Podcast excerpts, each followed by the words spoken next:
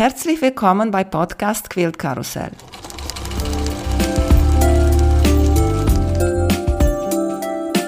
Mein Name ist Emanuela Jeske. Ich möchte euch in die wunderschöne Welt von Quiltern und Patchwork entführen.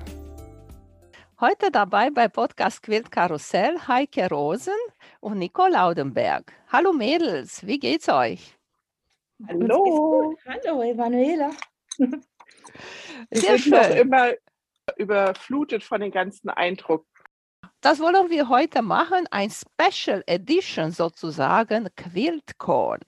Erzählt mal erstmal, wie waren die deutschen Quilts da? Das, das, das war super aufregend. Nico und ich, wir hatten uns ja mittwochs abends kurz, Achtung, da kommt gleich was, zur Siegerehrung getroffen und ähm, konnten nicht bis zum Schluss bleiben, weil Komm, Einsatz. Ihr musstet unbedingt essen gehen. Ich wollte da bleiben und ich musste dann, ich bin gezwungen worden, mit Essen zu gehen. Nein, das Essen geht man auch sehr schön. mit Wir Sandra, Sandra getroffen, genau. Und ihrem, ihrem Mann Sandro. Finde ich, die, die Kombi finde ich super. Sandra und Sandro. Ah, und ja. habt ihr das nicht bis zu Ende gesehen? Nein. Und, und dann sind wir zurück ins Hotel und haben festgestellt, dass Uta den dritten Preis gewonnen hat. Und wir waren dann super, super, oh, da müssen wir morgen gleich hin. Und dann sind wir donnerstags mittags auf die Quiltcon und im Prinzip ohne rechts und links zu blicken, sofort in die Abteilung gestürmt, wo Utas Quilt hing. Und bevor wir da angekommen sind, wurden wir doch tatsächlich von der Seite angequatscht, ob wir Deutsche wären. ja, sind wir. Und es war dann die Clara von Bim Bambuki Blog. Danke. Wir ergänzen uns hervorragend, ja, genau. Total das alte Ehepaar. ja, und das war dann natürlich doppelt witzig. Und dann hat das Quilt angucken, die, besonders die deutschen Quilts angucken, noch viel mehr Spaß gemacht. Ja, ich muss sagen, die Clara hatte nicht nur einen, die hatte vier Quilts in der Ausstellung. Einer cooler als der andere und einer hat auch einen dritten Platz gemacht. Und wir, dadurch, dass wir da so ineinander gerannt sind, haben wir dann direkt die Privatführung gekriegt. Das war richtig klasse. Von ihr dann zu hören, was sie sich bei welchem Quilt gedacht hat und wie das war, das war wirklich genial. Mhm. Wir haben ja noch die Daniela O'Connell, die hatte auch noch zwei Quilts in der ähm, Ausstellung. Also es waren insgesamt eins, zwei, sechs, sieben, sieben deutsche Quilts. Plus der, der Gemeinschaftsquilt von der Gruppe. Also genau. Der übrigens wunderschön ist mhm. und war und überhaupt, der auch super präsentiert wurde. Der Gruppenquilt von, wie heißt die Gruppe? Das die weiß ich, wie die, die Sandra. Heißt. Ja. Ja, mit Melanie Meyer und alle, ja. Mhm. Also, Entschuldigung, ich bin nicht so gut mit Namen, aber der hing direkt vorne in der Front. Du bist quasi in die Ausstellung reingelaufen und dann waren dann, es war ja immer so zickzackermäßig angeordnet. Und dieser Gruppenquilt, der hing halt vorne direkt präsent in der Top-Reihe. Und das war halt wow. Ja, also das war ganz besonders, fand ich das nochmal. Ja, das war super. Die Sandra hat da mitgemacht und die Melanie Meyer und mir fallen mir gerade im Moment nicht ein. Nee, nochmal ja. sieben, sieben andere Mädels waren auch dabei. Toll, super. Das ist lustig. Das habe ich auch schon mal gemacht mit drei anderen Freundinnen. Man muss mindestens vier sein.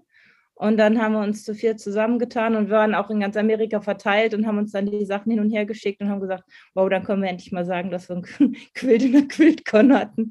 Ja. Weil die meisten, die normalen Quilts werden äh, gejuried, das heißt, die, du musst dich bewerben und die werden dann akzeptiert oder abgelehnt. Aber die ganzen wohltätigen Quilts, die werden immer angenommen. Und sag mal, wie habt ihr euch mit Santa getroffen? Wir hatten uns vorher schon getickert über Instagram und uns dann verabredet und dann, ja, ganz spontan, hey, habt ihr Lust auf Abendessen? Und ich, nein. Und Heike, ja. Heike hat sich durchgesetzt. Nein, Quatsch, das war total klasse. Ich hatte einfach nicht aufs Timing geguckt, aber ich habe auch dann gedacht, naja, ich werde schon mitkriegen, wer gewinnt. Und habe natürlich auch nicht damit gerechnet, dass, dass ich eine Preisträgerin kenne. Und eigentlich war es wahrscheinlich auch gut, dass wir nicht da waren, weil wir hätten dann sonst so hysterischen Anfall gekriegt, wenn wir Uta Hansson gehört hätten. Das war wahrscheinlich auch ganz gut, dass wir gar nicht da waren. Das wäre sehr peinlich für uns geworden, ja. Ja, denke ich auch. Außer die Quilts, die wir darüber gesprochen haben, was für andere Quilts haben euch super beeindruckt? Uh, ganz viele. Ich mag die Quilts von Heidi Parks zum Beispiel, weil ich das mag, mit komischen, nicht normalen Stoffen zu arbeiten. Die beeindrucken mich immer wieder. Ich habe zwei Lieblingsquilts, glaube ich. Den von Latifa Safir, das ist die Künstlerin, die dieses Jahr im Mittelpunkt stand. Die hatte eine kleine Sonderausstellung mit ihren Quilts. Und die ist vor wow, einem guten Jahr, glaube ich, gefragt worden, ob sie einen Memory Quilt für die Familie von dem Stephen Taylor macht, der von der Polizei in seiner Wohnung umgebracht worden ist. Und die hat halt aus seinen Jeans und aus seinen Klamotten so eine Faust gemacht, so eine gereckte Faust. Und oh, das geht so unter die Haut, der ist so gut. Also auf ganz vielen unterschiedlichen Ebenen. Erstmal Black Lives Matters und, und das. Ich mag politische Quilts, aber eben auch zu zeigen, Memory Quilt kann richtig irre aussehen. Also jetzt mal rein vom Ästhetischen her, der sieht super aus. Und ja, alles, was dahinter steht, natürlich sowieso. Und Latifa macht nur tolle Sachen, aber den finde ich halt boah, richtig gut. Und dann ist der, mein anderer Lieblingsquilt.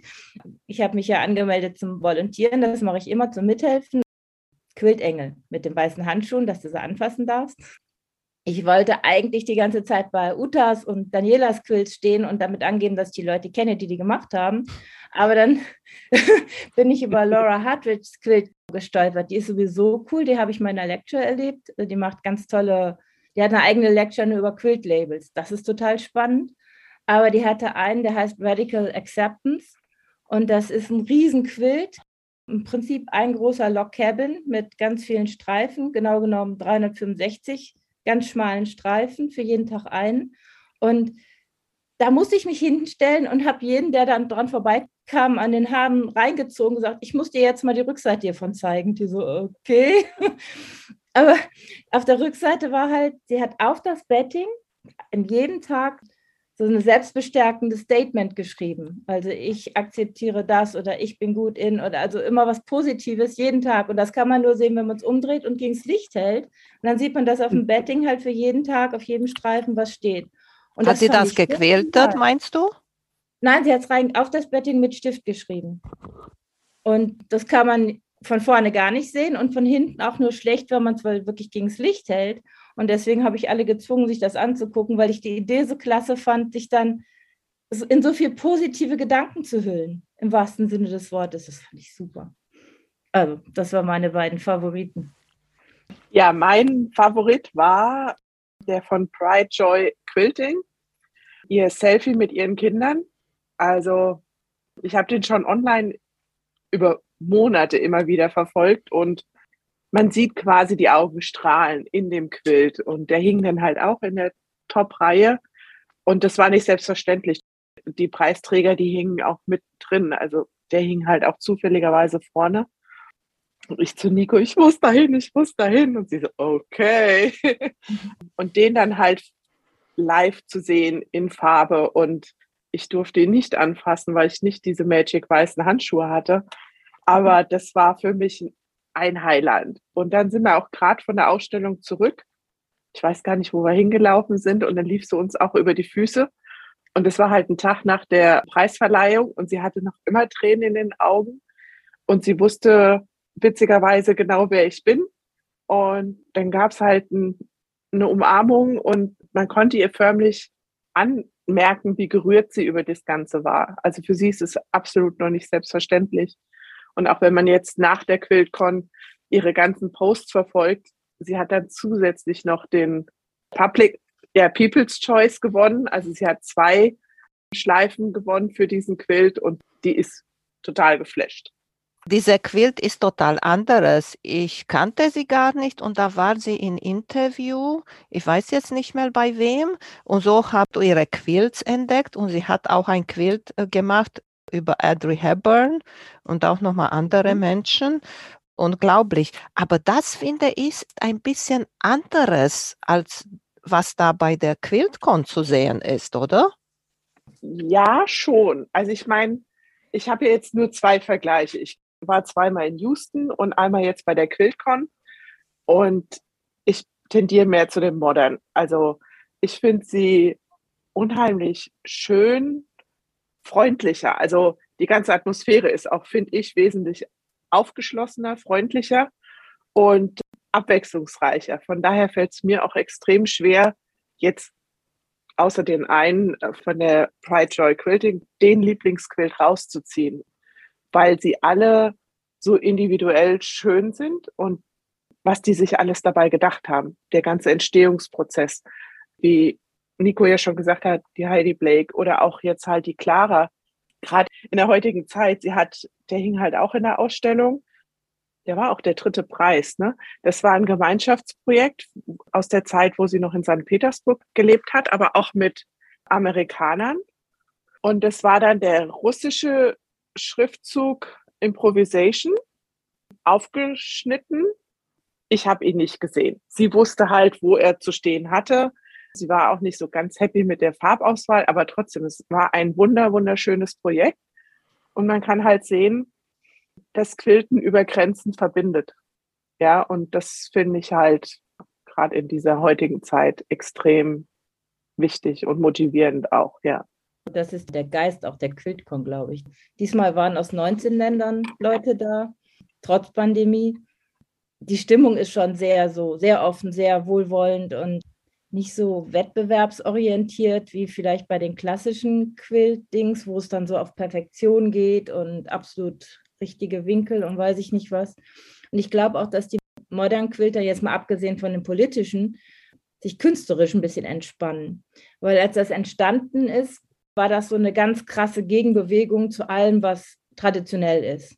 So um Gottes Willen. Und es gab nur ein ganz ziemlich eingeschränktes Farbspektrum. Ich sage ich überspitze das jetzt und sage das ein bisschen böse, aber halt viel Negative Space und diese klaren geometrischen Sachen und so architektonisch sehr, sehr schön, keine Frage und sicher ein Kontrapunkt zu dem ganzen Traditionellen. Aber es war so ein bisschen so, wir machen jetzt alles anders und wir müssen jetzt ganz neu sein und so ein bisschen so Trotzphase. Mhm. Und ich habe das Gefühl, dass die jetzt, die, die Modern Quilter jetzt erwachsener werden, im Sinne von, dass ganz andere Techniken zugelassen. Man sieht immer mehr Appliqué. Das war am Anfang, um Gottes Willen, total verpönt. Oder eben dieses kleinteilige Piecing, EPP. Das kommt jetzt alles immer mehr dazu und wird bunter und abwechslungsreicher. Ja, auch gerade dieses Sustainable Sewing, also dass man mit halt mit alten Sachen was macht. Ich finde es schön, dass es so noch eine größere Bandbreite einfach bekommt. Mhm. Gibt es etwas, eine Mode oder eine Tendenz, war ganz viel, sagen wir, eine bestimmte Farbe oder ganz viele Kreise oder, weiß nicht, ganz viele ja. Streifen oder so etwas? Habt ihr, konntet ihr so etwas so sehen? Ja, also ich glaube, es wird dunkler, ne? mehr dunkle Hintergrund. Am Anfang, gerade am Anfang war irgendwie weiß die Standardfarbe, das musste irgendwie bunt auf weiß sein. Jetzt finde ich, siehst du viel mehr dunkle Hintergründe. Was ich auch finde, ist, ja, dieses Appliqué kommt auf einmal, wird akzeptiert. Was war noch? Oh, ja, klar, Hand, also Big Stitch, Handquill. Ja, immer mehr. das stimmt. Das war jetzt auf jedem vierten Quill, glaube ich, gefühlt. Mindestens.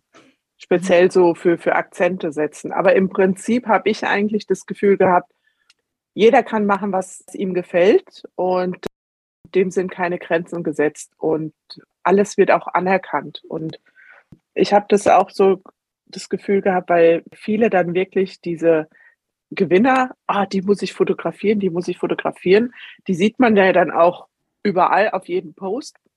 Aber ich finde erstens mal Nummer eins, jeder Quilt, der es geschafft hat in die Quiltcon, ist für mich ein Gewinner, weil ich das einfach bewundere, welchen Einsatz die dazu zeigen, den da hinzukriegen da hört es für mich schon auf.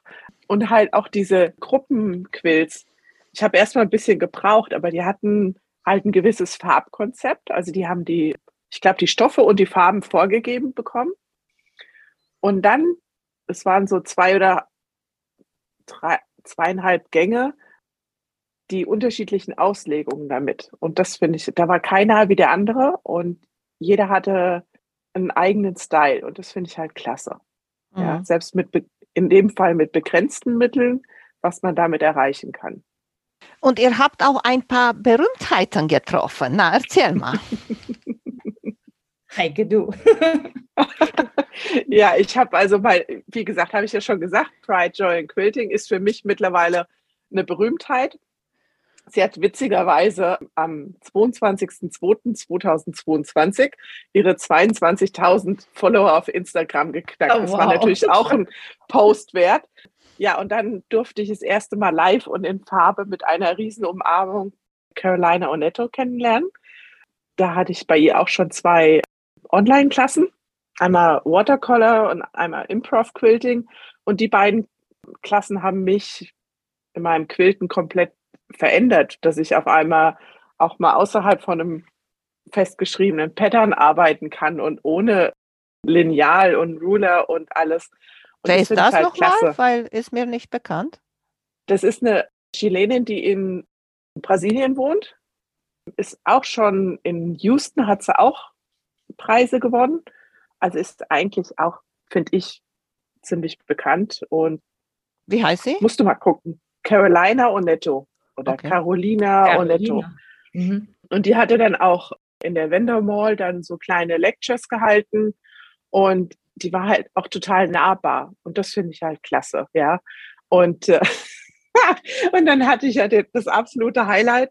Ich wusste, Jenny und Misty und Natalie sind auf der Messe und dann liefen mir Misty und Natalie über die Füße. Ich sage, komm, lasse laufen, weil du hast gesehen, die wurden immer. Ich sage, nein, Emanuela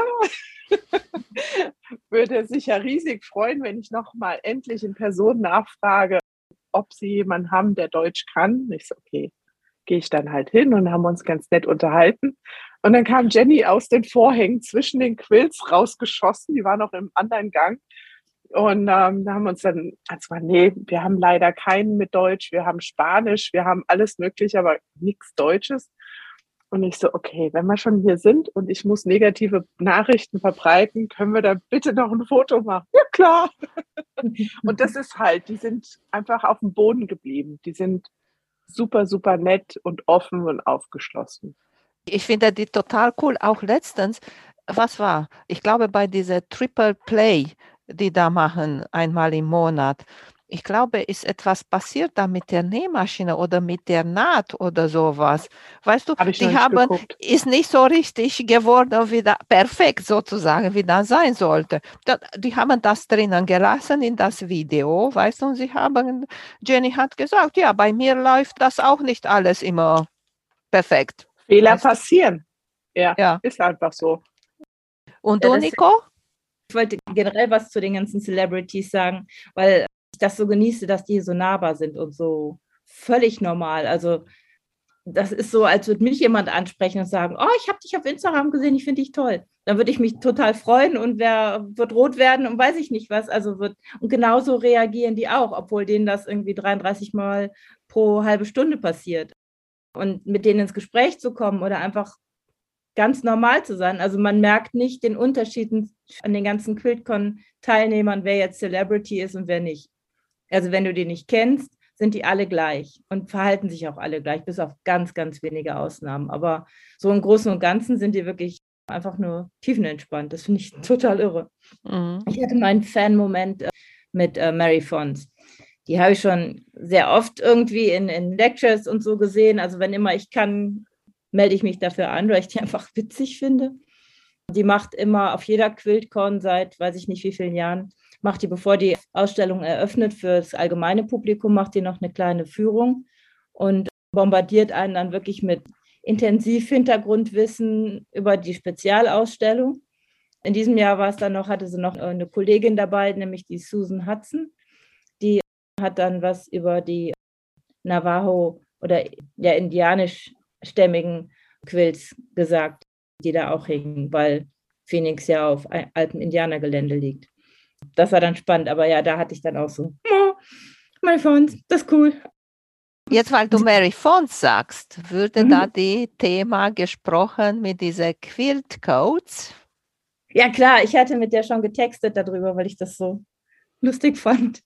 Es hat das so Wellen geschlagen, weil die hat halt auf ihrem Instagram gepostet, dass sie ein YouTube-Video gemacht hat zum Thema Quilt Codes. Also Quiltenmäntel, die ja sehr in sind und die auch ganz toll sind. Sie hat nur ein Problem damit, wenn man da halt historische oder antike Quilts nimmt und die zerschneidet.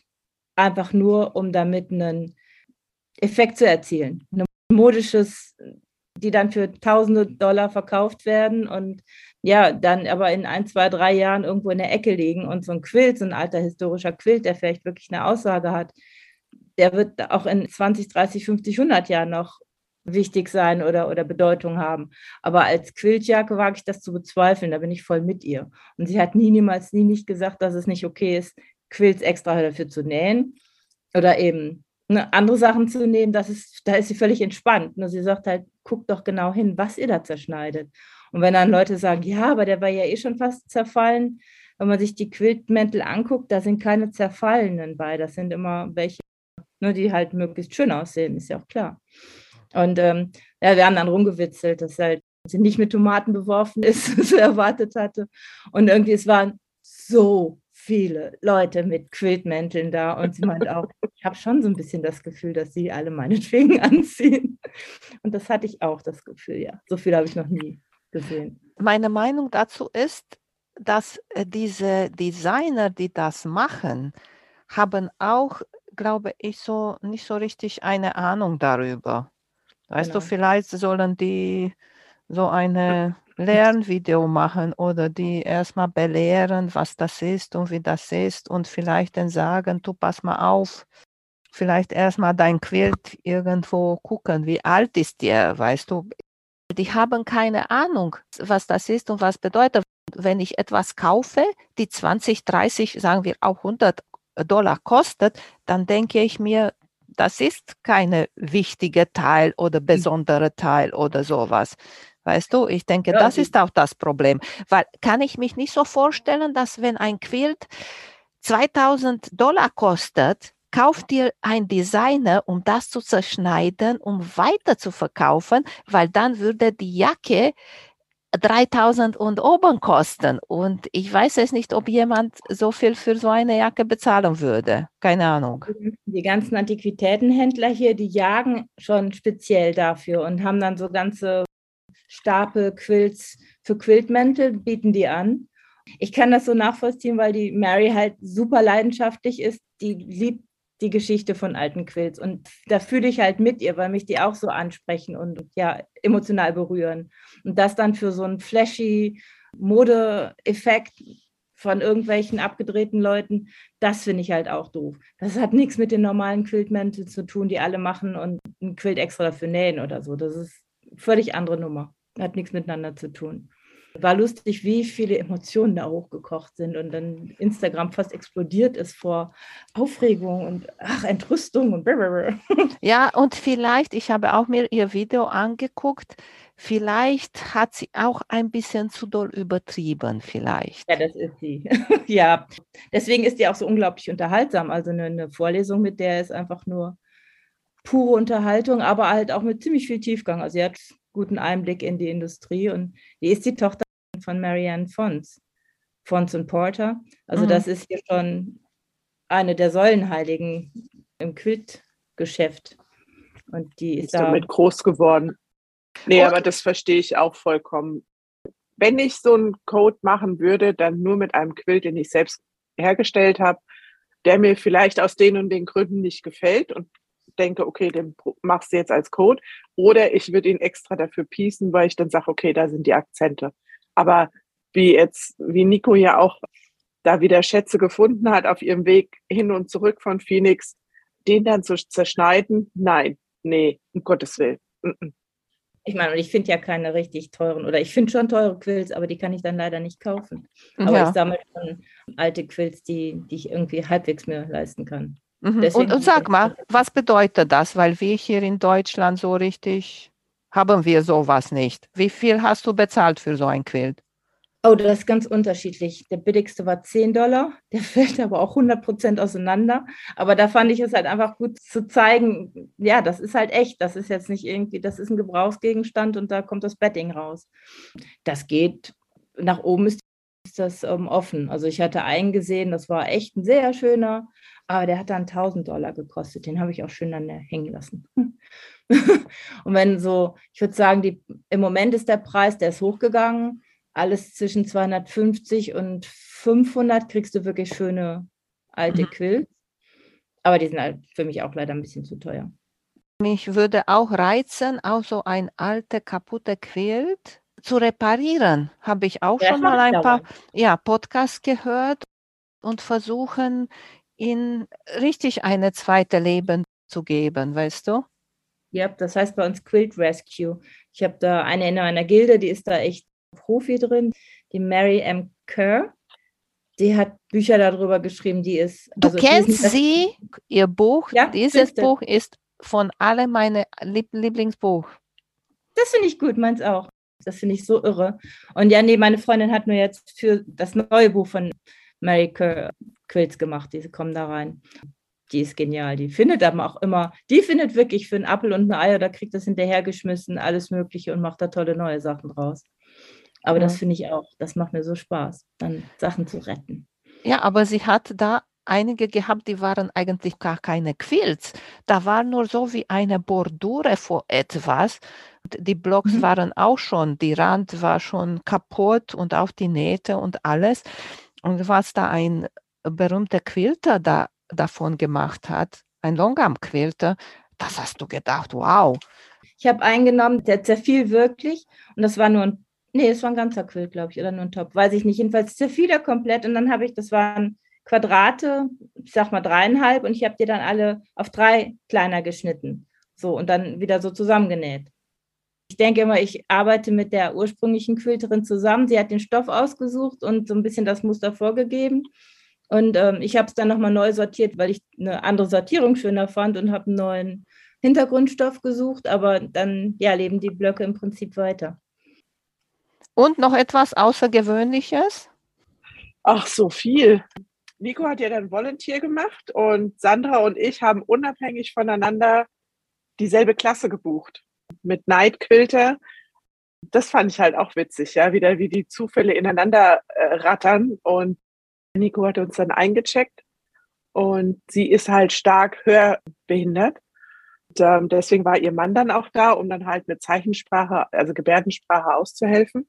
Und da hatte sie aber vorab das so organisiert, dass dann die Masken mit dem freien Mund dann vorhanden waren. Habe ich mich gewundert. Ich habe euch gesehen in ein Foto und habe ich mir gedacht, ja. was ist das denn? Okay, ja, deswegen. damit sie von den Lippen ablesen konnte. Ja, klar, und das macht fand Sinn. Ich halt echt, ja, fand ich klasse, dass das alles vorbereitet war, dass das einfach verteilt worden ist. Und somit hat es dann für sie das Ganze viel, viel einfacher gemacht, weil es dann halt auch wirklich ziemlich intensiv war. Und natürlich konnte ihr Mann immer noch unterstützen, aber sie konnte dann von sich aus schon viel direkt verstehen, halt, was wir gesagt haben.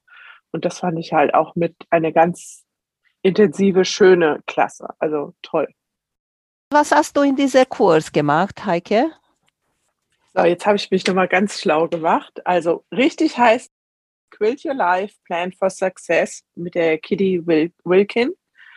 Und bei ihr hat es angefangen zur Geburt des dritten Kindes dass sie Angst hatte, dass man da nicht genug Fotos macht, was ja ein allgemein übliches, bekanntes Problem ist. Dass man beim ersten noch, ah, alles toll, die ganzen Fotoalben füllt und dann beim zweiten, okay, beim dritten, hm. Naja, und dann hat sie halt angefangen, weil sie halt sagte, okay, schlafen tue ich zwei Stunden am Tag so ungefähr. Also ich schaffe es, einen Block im Monat zu machen. Und dieser Block war dann im Prinzip immer das ist ja hier in Amerika ganz groß. Jeden Monat wird ein Foto im ersten Lebensjahr gepostet. Und dann hat sie diesen Blog halt neben den kleinen Säugling gelegt und dann konnte man die Entwicklungsstufen verfolgen in diesem ersten Lebensjahr von dem kleinen Mann. Und sie ist dazu noch eine begnadete Fotografin. Also es war toll. Es war einfach herzerwärmend. Dann ist es natürlich auch noch ein kleiner Knopf mit strahlblauen Augen. Also die Bilder haben eigentlich schon für sich gesprochen. Und ja, und fertig wurde dann der Quill zu seinem zweiten Geburtstag. Dann hat sie gesagt, okay, das war ja ganz nett, aber jetzt möchte ich auf dem Marathon trainieren und hat sich dann halt überlegt, okay, was möchte ich erreichen? wie möchte ich das erreichen. Und dann hat sie verschiedene Farben ausgesucht pro Tag, wenn sie gelaufen ist, wenn sie eine Pause hatte und wie lang diese Läufe waren. Da haben die Farben sich dann unterschieden. Goal war dann, ich glaube, mit einem Gelb oder Pink den Marathon zu erreichen. Dann kam leider Covid, von daher gab es keine Rennen, kein Marathon, kein gar nichts. Sie hat es aber trotzdem festgehalten. Und daraus hat sich dann für sie ein Konzept entwickelt, wie man im Prinzip das nächste Jahr oder den nächsten Monat planen kann und den dann in einem Quilt darstellen kann. Ganz bekannt sind ja derzeit die ganzen Temperaturquilts, wo man dann über ein Jahr die Temperaturentwicklung festhält. Und da hat man auch auf der QuiltCon gesehen, die unterschiedlichen Möglichkeiten, wie man so ein Temperaturquilt präsentieren kann, ist halt auch, finde ich, total faszinierend und wunderschön. Und ja, und so draus hat sie eine Klasse gebildet. Derzeitiges Projekt ist, sie ist letztes Jahr alt geworden, meint sie. Sie ist 40 geworden und dachte, die Welt geht unter. Und will in diesem nächsten Jahr bis zu ihrem 41. Lebensjahr 40 Berge bestiegen haben. Und allein in Phoenix hat sie zwei davon gemacht und hat halt vorher sich über die, die Blöcke hat sie schon erstellt und hat sich dann über die Höhenmeter, die sie erwandern will, so sind dann die Farben ausgesucht. Ja, und dann hat sie dann halt auch zwei Blöcke schon mit nach Phoenix genommen und hat dann auf dem Gipfel dann mit dem Block in der Hand die Fotos gemacht. Und wenn man auf ihre Homepage geht, sind da echt wunderschöne Bilder da. Also da kann man gleich ins Auto steigen und losfahren und loswandern. Also wunderschön und auch sehr inspirierend. Und dann ging es natürlich darum auch, welche Projekte könnten sich die Kursteilnehmer vorstellen. Andere wollten dann ich koche heute zu Hause oder ich gehe mit meiner Tochter abends essen, so ungefähr. Dafür die verschiedensten Farben oder Gewichtsverlust oder. Das habe ich auch von jemandem gehört. Ja, die ja. will gesunder werden und dann jeden Tag, wenn sie läuft oder nicht mhm. läuft, dann macht sie der Block so. Und wenn sie zu viel Zucker isst oder wenig Zucker oder Schokolade oder Süßigkeit, dann kommt auch in den Block eine bestimmte Farbe.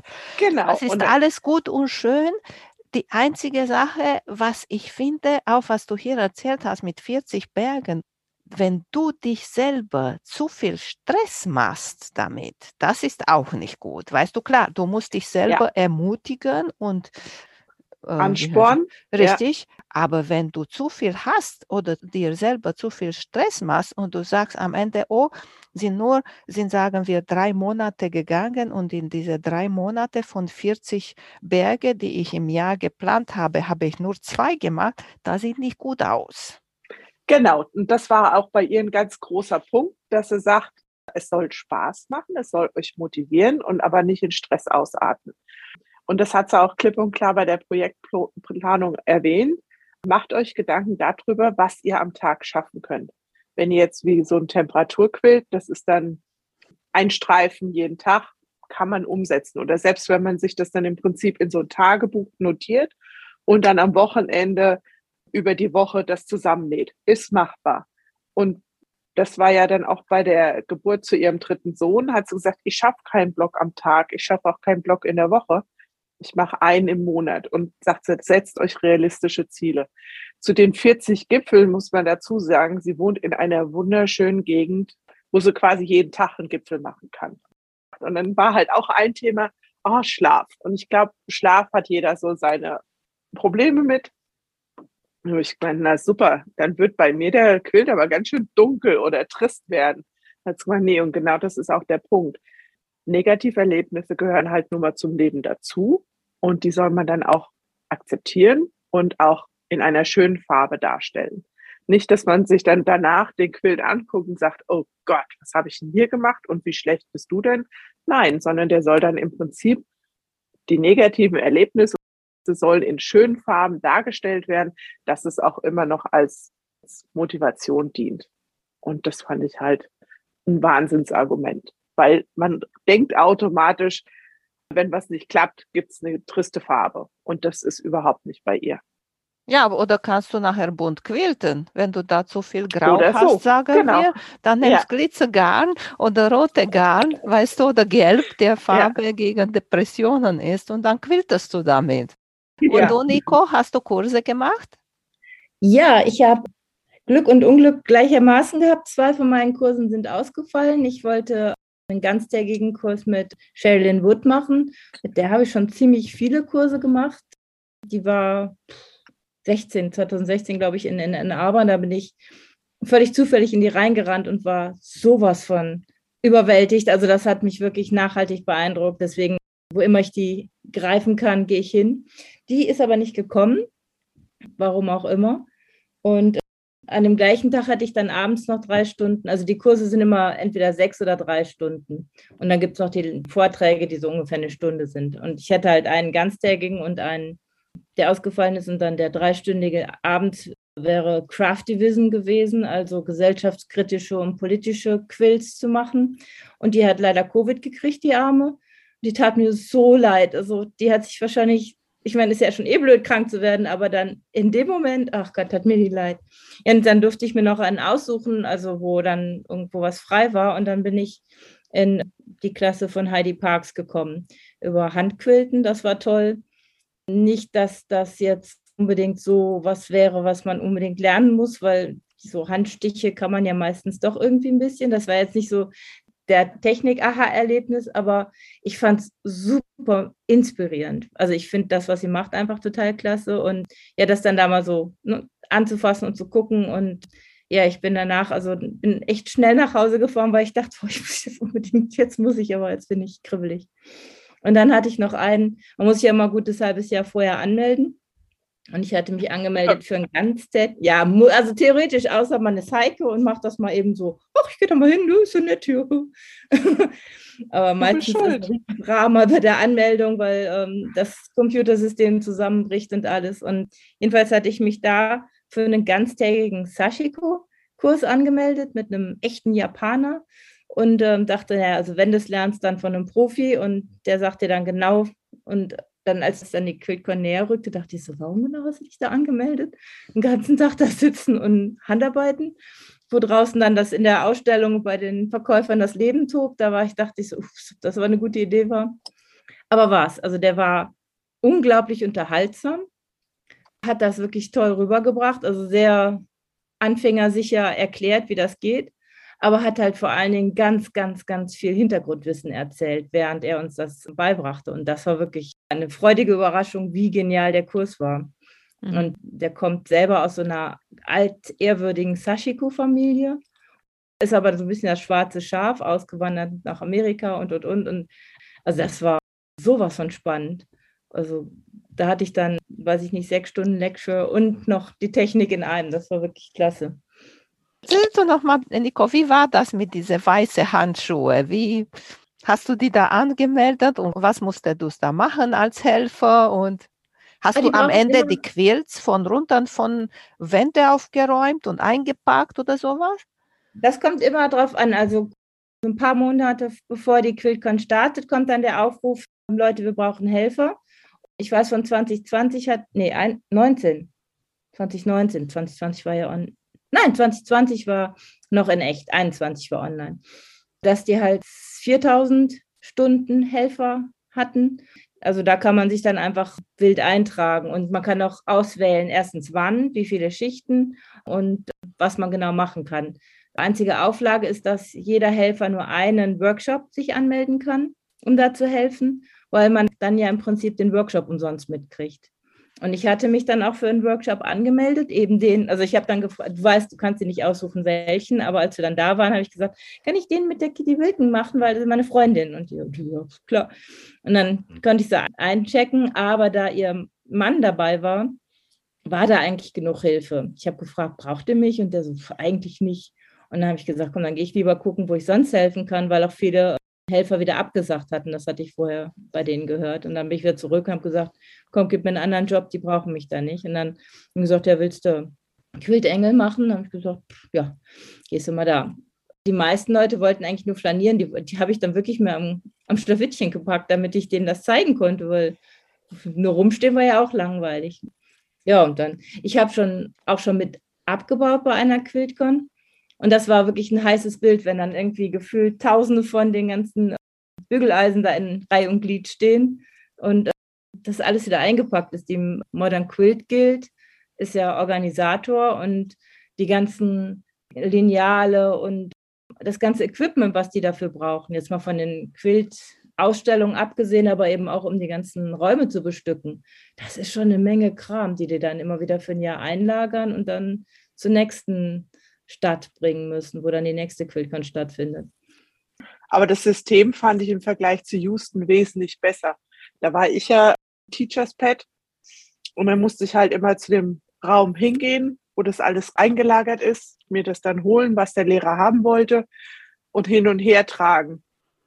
Und so mhm. in Phoenix hatte ja jeder Raum das, was er brauchte. Und das fand ich schon klasse.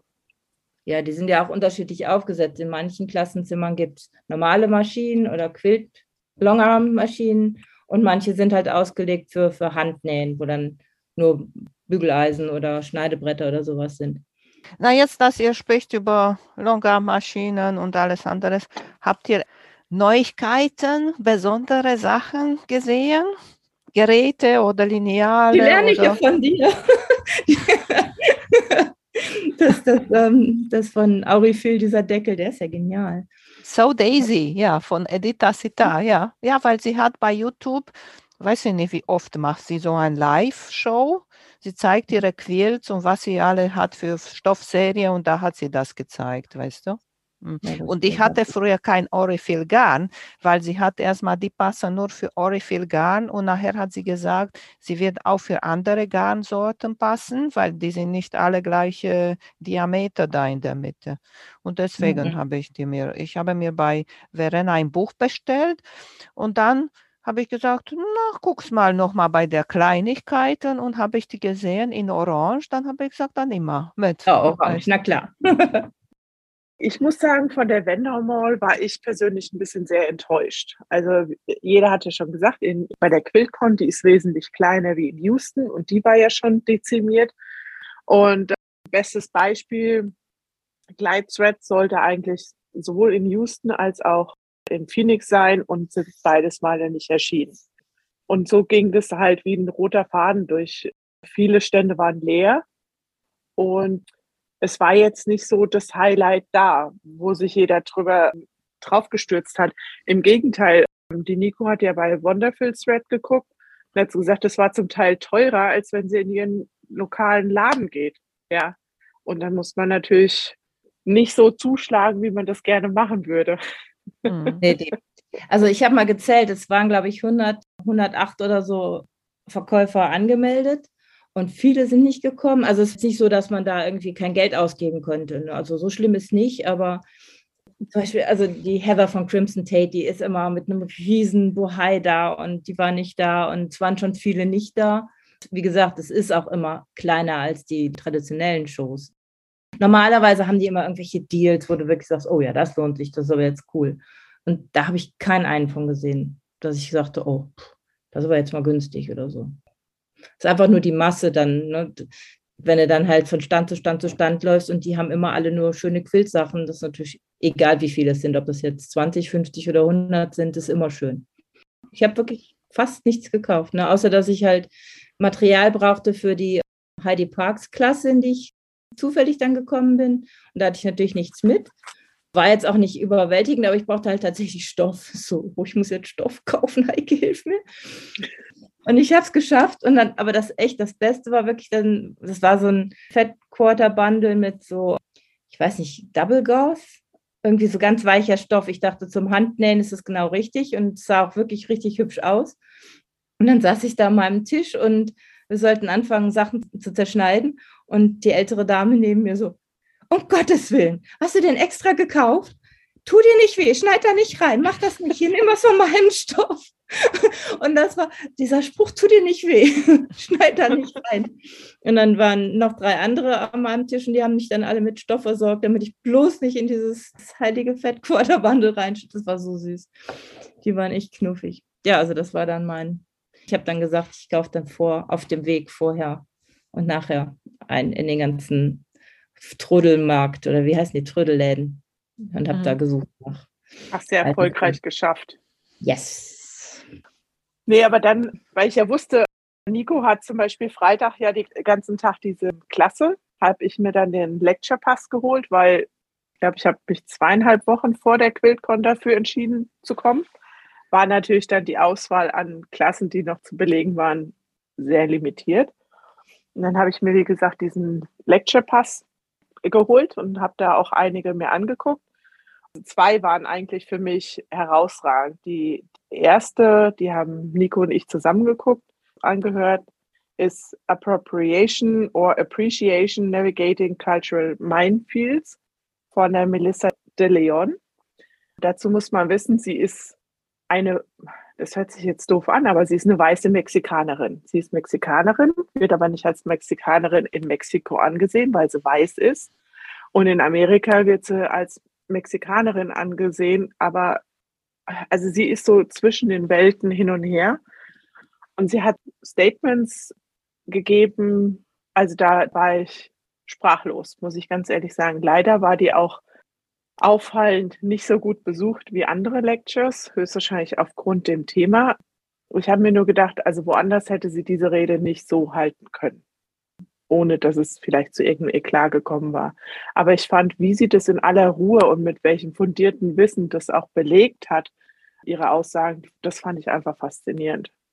Ja, das ist ein total spannendes Thema, was hier Gott sei Dank immer mehr in den Mittelpunkt gerückt wird. Dass zum Beispiel Leute, die überhaupt nichts mit indianischen Wurzeln zu tun haben, dann einfach irgendwelche indianischen Symbole oder Sprüche oder Formen nehmen und die dann damit Geld verdienen, obwohl sie, ne, also das ist ja die ganz schmale Gratwanderung zwischen, ich honoriere das und sage, ich habe hier ein Jahr mit denen zusammengelebt oder die haben mich inspiriert oder da, da, da, das. Oder eben die andere Seite, ich schlachte das einfach aus. Ich habe nichts damit zu tun, aber das ist gerade im Trend, also mache ich hier irgendwelche Indianer-Müsterchen auf meinen Stoff oder auf meinen Quilt oder sonst was. Und da hat die halt den Finger reingelegt und das ist im Moment sehr, ja, sehr akut. Ich bin das erste Mal drauf gekommen, als ich in der Ausstellung war von Civil Rights, also Black Lives Matter. Das ist aber ganz am Anfang gewesen, Anfang 16, glaube ich, irgendwo wie hier bei uns im Museum. Und da waren, es ist ähm, mal vor, was sind 50, Ende der 50er, Anfang der 60er, ist ein junger Schwarzer gelyncht worden und wirklich so zerschlagen worden, dass der wirklich nicht mehr erkennbar war. Das Gesicht war völlig zerstört, nur weil er angeblich einer Frau schöne Augen gemacht hat im Laden, was er noch nicht mal gemacht hat. Aber der ist dann halt wirklich auf fürchterlichste Weise erschlagen worden. Und eine Frau, eine weiße Frau, hat daraus ein Quilt gemacht zu diesem Thema, Jahrzehnte später. Also es war ein aktueller Quilt. Und ich war wirklich naiv und habe gesagt, ja, das ist doch gut, dass sie auf, das, auf dieses Drama aufmerksam macht. Und habe aber dann gleichzeitig in dieser Ausstellung gelernt, dass viele Leute das nicht angemessen fanden, weil sie als Weiße nicht damit das nicht ausschlachten soll, das Problem der Schwarzen. Und da kaue ich heute noch dran, weil ich einfach so naiv war und dachte, ja, aber warum? Das ist doch gut, wenn jeder darauf, gerade wir Weißen, irgendwie versuchen, uns zurückzunehmen. Und das war jedenfalls, da war mein erster Kontakt mit Appropriation. Was ist, was gehört sich, was macht man und wo ist das, wo verletzt man eher Gefühle, obwohl man es ja eigentlich gut meint, wenn mhm. man es gut meint. Oder eben es einfach nur ausschlachtet. Das gibt es natürlich auch. Und Heike, hast du schon mal andere Lectures gemacht? Ja, das war dann noch das andere Strategies for Sewing Complex Design vom Ty Flanagan. Und der lässt sich halt inspirieren von zum Beispiel, er ist viel in Istanbul unterwegs und da die geometrischen Muster Fliesenmuster oder Mosaiken an Kirchen und so weiter. Und dadurch, er hatte auch, glaube ich, zwei Quills in der Ausstellung hängen. Einen habe ich auch gesehen. Und der dem ist es aber halt auch ganz wichtig zu sagen, wo und wann er inspiriert worden ist. Und ich denke mal, das wird hier immer immer größeres Thema, wie Nico ja auch schon angesprochen hat. Wenn du diese Idee, weil er hatte da ineinandergehende Kreise, wunderschön mit unterschiedlichen Farben. Und dann hat er aber auch das passende Bild von irgendeiner Basilika in Istanbul gezeigt. Ich habe mir leider nicht den Namen davon gemerkt, und hat es halt auch angegeben und auch in seiner Quiltbeschreibung steht es drin. Und das ist halt einfach, ja, den Kredit demjenigen geben, dem es auch wirklich zusteht, ja, und nicht einfach so, ach ja, mache ich mal eben, sondern ich finde, das ist einfach ganz, ganz wichtig, auch in der heutigen Zeit. Sich nicht ich, mit fremden Federn zu schmücken. Genau. genau. Nee, aber ich, ja. ich finde auch interessant, die Leute zu zeigen, wie sehe ich das Original. Mhm. Weißt ja. du, weil also, egal, egal was du machst, kannst du das nicht 100% nachmachen kopieren. Nee, richtig, genau. richtig. Und dann kommt auch deine Seele, dein Talent, dein Auge, deine Farbe und Design. Dein persönlicher Geschmack, ja. Richtig. Und manchmal finde ich mhm. auch interessant zu sehen, guck mal, ich habe das gesehen und von das habe ich das gemacht. Genau. Weißt du? Genau. Und dann mhm. die Leute, die sich das angucken, denken, wow, das ist aber eine interessante Design mhm. oder hätte ich das so nie gesehen und nie nachgemacht und sowas. So, so sehe ich das. Eigentlich. Nee, absolut. Das, so soll es ja auch sein. Und das ist ja auch das, was Künstler machen, sich inspirieren lassen. Und das ist ja auch die Standardfrage an Künstler. Oh, wo kommt deine Inspiration her? Ja, und das ist total, das ist ja gerade der spannende Prozess. Und ich glaube, das kommt einfach aus der Geschichte von vielen unterdrückten Minderheiten hier, die halt ihrer Tradition beraubt wurden. Und jetzt einfach versuchen zu sagen, hey, aber das ist doch unsere Kultur. Ihr könnt euch gerne inspirieren lassen, aber bitte mit Tiefgang und nicht einfach nur unsere Muster auf euren Stoff drücken und dann Geld damit verdienen, sondern ja, es halt richtig machen. Das war vor ein paar Jahren bei Tula Pink ihre Serie, ja, genau, dass der, genau. der Hauptmuster rausgenommen wurde, oder? Ja, da gab es Ärger, genau weil die dann auch, ja, so, so ganz komisch sich dann verhalten hat und gesagt, ja, aber eigentlich bin ich ja auch Indianerin. Oh, keine Ahnung, also das gab, das gab Ärger, genau. Ehrlich gesagt, aber ich weiß es nicht, habe ich so äh, tief das nicht verfolgt, aber meiner Meinung nach war das was? Ich fand das ein bisschen unmöglich, ehrlich gesagt. Aber ja, egal. Da, dabei in Amerika ist alles ein bisschen anders. ja. Das unterschreibe ich blind. Sag mal, Mädels, was habt ja. ihr noch mal Schönes vor, geplant? Noch mal eine schöne Ausstellung irgendwo oder sowas? Gibt es bestimmt. Ja, für Nico gibt es die Chance noch, ja. Meine ja, Zeit läuft ja hier bald ab. Genau. Wann kommst du nach Zeit. Deutschland, Heike? Ich schätze mal, spätestens Ende Juni müssten wir wieder in Deutschland aufschlagen. Ja. Und dann ist zwar noch die Paducah wo die Nico ja auch hingeht. Das juckt mich so in den Fingern, aber das ist höchstwahrscheinlich dann, wo wir gerade unser Haus versuchen zu verkaufen und meine Tochter steht dann im Prüfungsstress, ist vielleicht nicht so die beste Zeit, um dann durch die Weltgeschichte zu fahren. Wie Leider. weit ist das von dir? Paducah, weiß nicht, sind es acht, neun Stunden? Sechs Stunden? Ungefähr ja. auf der Hälfte zwischen uns beiden sein ich weiß nicht, wie du bist, aber ich persönlich konnte ich das nicht genießen eigentlich, weiß ich nicht. Und dann nur dich zu hetzen und dahin zu fahren, ja, nur ja, so, ehrlich, Stunden, ja.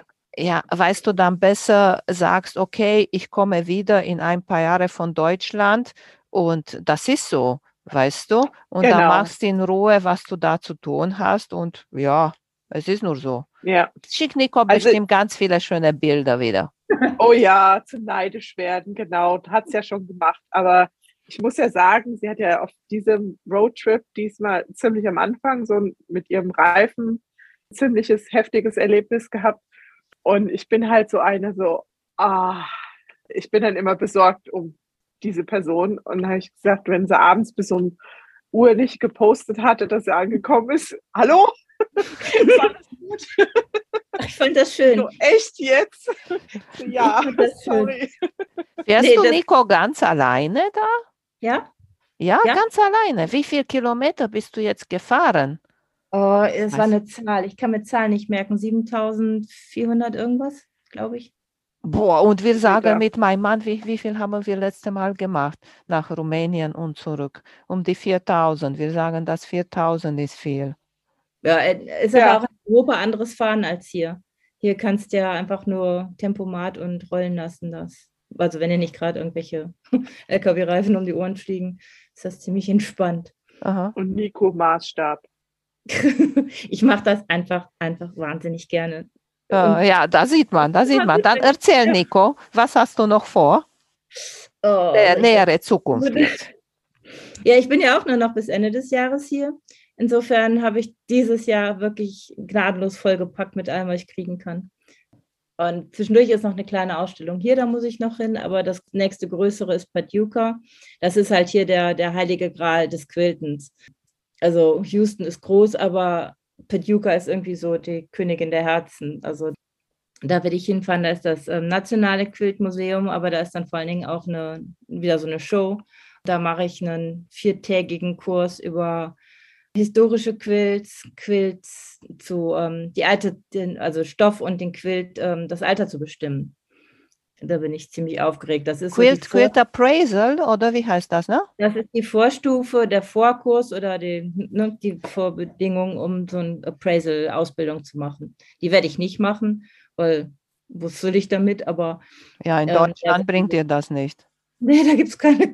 Aber ja, also das finde ich super, super spannend um einfach dann selber noch mehr Wissen zu haben, wie alt ein Quilt ist und das einzuschätzen. Das finde ich, da freue ich mich sehr drauf.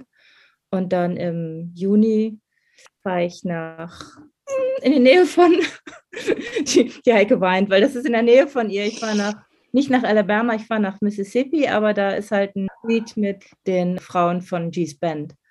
Und da bin ich extrem aufgeregt drüber. Also da freue ich mich höllisch. Also da habe ich auch mit zwei Computern in der Sekunde, als das die, der Vorverkauf aufging, hier gesessen, zitternd und schwitzend und habe mich bin reingekommen. Und die Sheldon Wood hatte jetzt noch erzählt, die hat schon mal mit denen zusammengearbeitet und einen Kurs gemacht. Und normalerweise, wenn du dich zu einem Workshop anmeldest, hast dann irgendwie irgendeine DIN A4-Seite mit, was du alles mitbringen sollst an Spezialwerkzeugen und hast du nicht gesehen. Und bei G-Span stand dann, ja, ein paar alte Klamotten und eine Schere. und, das, und dann die Instruktion, die du kriegst, wenn du halt mit denen anfängst, so, dass der, der Kurs anfängt, dann sagen die, ja, fang mal an zu nähen. Punkt. Und da bin ich wirklich, also alles, was ich bis jetzt davon gehört habe, ist das, glaube ich, wirklich sehr, sehr beeindruckend. Ja, da freue ich mich drauf. Und dann liebäugle ich noch einen ganzen Kurs nochmal mit der Debbie Maddy zu machen. Die ist Indigo-Färberin und die hat mich total aufs Färben gebracht. Und die ist wirklich hier so, ja, die Indigo-Frau. Einen Kurs habe ich dann noch mit Jane Sesseman. Da bin ich auch ganz gespannt drauf. Die finde ich toll. Und sonst, ja, nur die in Ann Arbor halt. Die ähm, Sheila Frampton Cooper kommt nach Ann Arbor im September. Und im März kommt die Tara Fawn. Die hatte auch ein Quilt in der QuiltCon. Die kommt auch noch in Arbor da. Oh, nee, die ist online aber in, also mit unserer Gilde, aber online. Mhm. Sehr schön. Heike, hast du schon äh, Containers geplant? Wie viele hast du, um deine Sachen nach Deutschland zu holen? Eine letzte Frage hier. Also wir kriegen als Familie den 40-Fuß-Container gestellt und der sollte auch möglichst nicht überschritten werden, inklusive meinem Nähzimmer. Mhm. Ja, aber wir haben schon gesagt, einige Möbel werden den nächsten Umzug einfach von hier nicht überstehen. Die können wir also unbesorgt hier lassen. Und von daher bin ich schon positiv, dass das alles da reinpasst. Ja. Ja, siehst du. Ja, und wenn nicht, musst du einfach Stoffe mitschleppen. Ja, also ich werde bestimmt keine Stoffe hier lassen, das definitiv, weil wir haben ja jetzt die Tage die Stoffpreise in Deutschland gehört, da wird einem schon Angst und Bange. Ja, mhm. aber die kannst du in eine Reisetasche packen und mitnehmen. Die werden auch nicht auffällig, wenn du da ich glaub, kommst. Du kennst mein Zimmerchen da hinten nicht. Ja, aber ist besser als die Lineale zu schleppen oder Garn oder sowas, weißt du? Nee, das, Bei dem das wird schon hinhauen. Mhm. Und ich muss auch sagen, das Nähzimmer, das werden, werden meine Tochter und ich packen. Da kommt kein Mover hier rein. Die dürfen nur die Kisten rausschleppen, weil das ist alles viel zu kostbar und zu wertvoll dass die das zerstören können. Ja, sehr schön. Na gut, mhm. Mädels, hat mich sehr gefreut, dass ihr uns so schön erzählt habt. Und ja, wir hören uns. Nico, du wirst uns nochmal bestimmt berichten von deinen abenteuerlichen Sachen, was du da nochmal machst bis Ende des Jahres. Ja, und Heike, wir erwarten dich in Deutschland. Bald. Oh ja, ich freue mich schon, ja. Ja. Wir müssen zwar noch, Nico und ich, wir hoffen noch, dass wir uns noch mal hier sehen können, aber spätestens in Deutschland, das auf jeden Fall. Wie weit wohnt ja. ihr eigentlich auseinander? Wohin? Die I-65 liegt zwischen uns. Also Nico ist ganz oben bei Detroit und ich bin ja ganz unten am Golf von Mexiko. Also oh. Nico würde vielleicht anderthalb Tage fahren, ich würde drei Tage fahren, so ungefähr, wenn man mit dem Auto fahren würde. Die Instagram-Welt ist sehr schön. Wir sehen uns, wir hören uns. Danke genau. dir. Ganz, Danke ganz lieben dir. Dank nochmal. Danke, dass du uns zusammengebracht hast. Ohne dich ja. würden Nick und ich uns ja gar nicht kennen und hätten gar nicht so viel Spaß gehabt. Also danke, danke, danke, ja. danke, danke. Gerne, gerne, gerne. Gut, Mädels. Mach's gut. Tschüss. Mach's gut. Du Tschüss. auch. Ciao. Vielen Dank für euer Interesse an meinem Podcast Quillkarussell. Ich würde mich freuen, wenn ihr meine Folgen bei eurem Liebling-Podcast-Anbieter anhört. Wenn ihr Fragen und Empfehlungen zu meinem Podcast habt, bin ich bei Facebook als Quiltkarussell erreichbar oder via E-Mail unter quiltkarussell.gmx.de. Bis zum nächsten Mal, eure Emanuela von Quiltkarussell.